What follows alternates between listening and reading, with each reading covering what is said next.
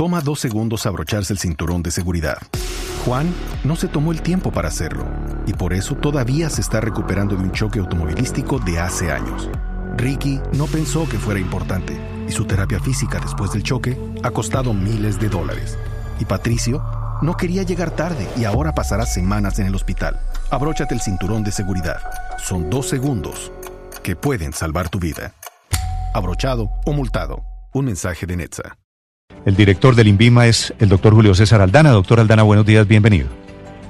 Néstor, buenos días. Me alegra mucho saludarlo. Gracias. Doctor Aldana, quisiera que le explicara, si es tan amable a los oyentes, cómo van a ser las pruebas en Colombia y especialmente la gente que quisiera hacer parte del ensayo clínico para Johnson y Johnson, ¿cómo puede hacer?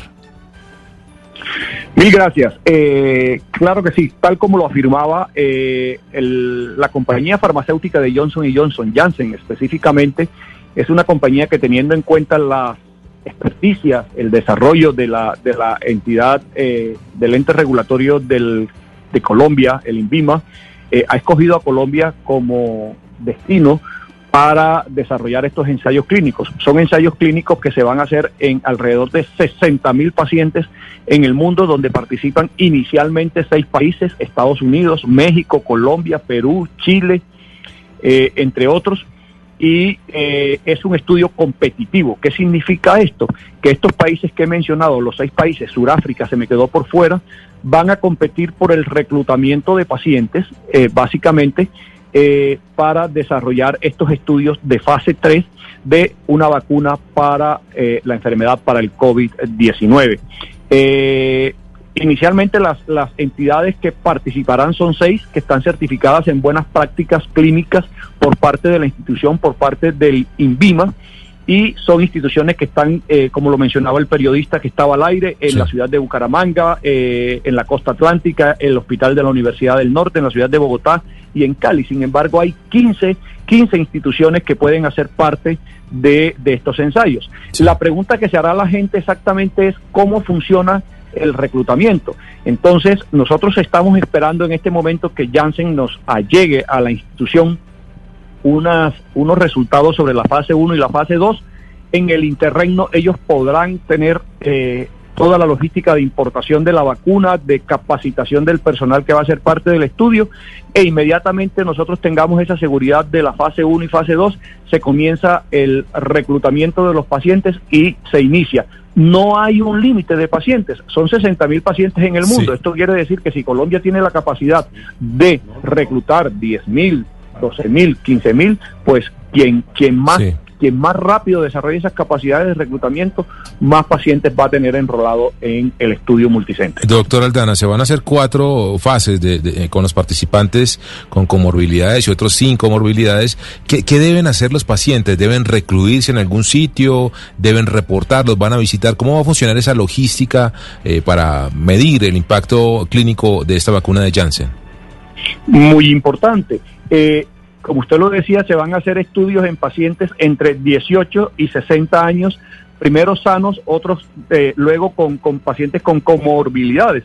Eh, y para enrolarse, primero tienen que cumplir unos criterios de selección y esos criterios de selección los define la compañía a través de los centros que están certificados en buenas prácticas clínicas en donde se desarrollará el estudio. El paciente tiene que consultar esto o en la página web del INVIMA o, eh, o en los centros que están autorizados ir y eh, someterse a una serie de pruebas eh, en donde allí se definirá entonces con base en esas pruebas si son aptos para ser reclutados o no en ese estudio. Y es la compañía, es Jensen quien define cuál es el criterio y cuáles son los pacientes que se enrolan y cuáles no.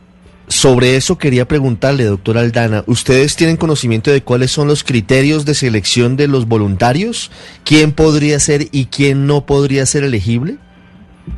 Inicialmente, inicialmente era lo que, lo, que habíamos descrito, se van a hacer varias fases y la primera fase que se va a hacer del estudio va a ser pacientes entre 18 y 60 años sin comorbilidades y los requisitos los puede consultar las personas. Son una serie de requisitos que están establecidos en la página del INVIMA y que están establecidos en una página a nivel mundial que se llama www.clinicaltrial.com.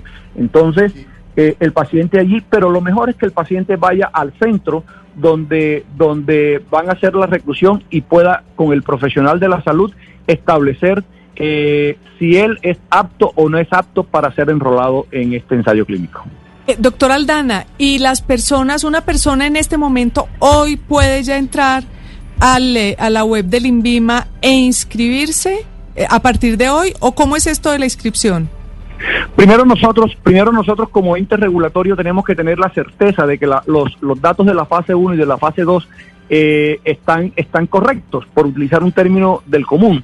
Y una vez que eso, eso se haya revisado, eh, se va a comenzar con el periodo ya de, con el proceso ya de reclutamiento por parte de la compañía. Eh, eh, y en eso quiero ser claro, no es el INVIMA, no es el Ministerio de Salud, no es el gobierno colombiano quien recluta, es un proceso que está muy estandarizado a través de una metodología que está muy clara, además con estándares mundiales, es la compañía quien hace ese proceso de reclutamiento de los pacientes. Lo importante en esto, lo importante en esto y que yo quiero señalar sin ningún ánimo de, de- arrogancia, es que eh, esas capacidades que ha desarrollado eh, la entidad regulatoria, el INVIMA, y que está en el marco de una política pública clara del señor presidente Iván Duque, es lo que ha permitido que Colombia hoy sea eh, destino de estos ensayos clínicos. Y no solamente de estos, sino de ensayos clínicos como el que desarrolla la Organización Mundial de la Salud alrededor de otras sustancias para el eventual tratamiento de COVID-19. Y estamos nosotros tratando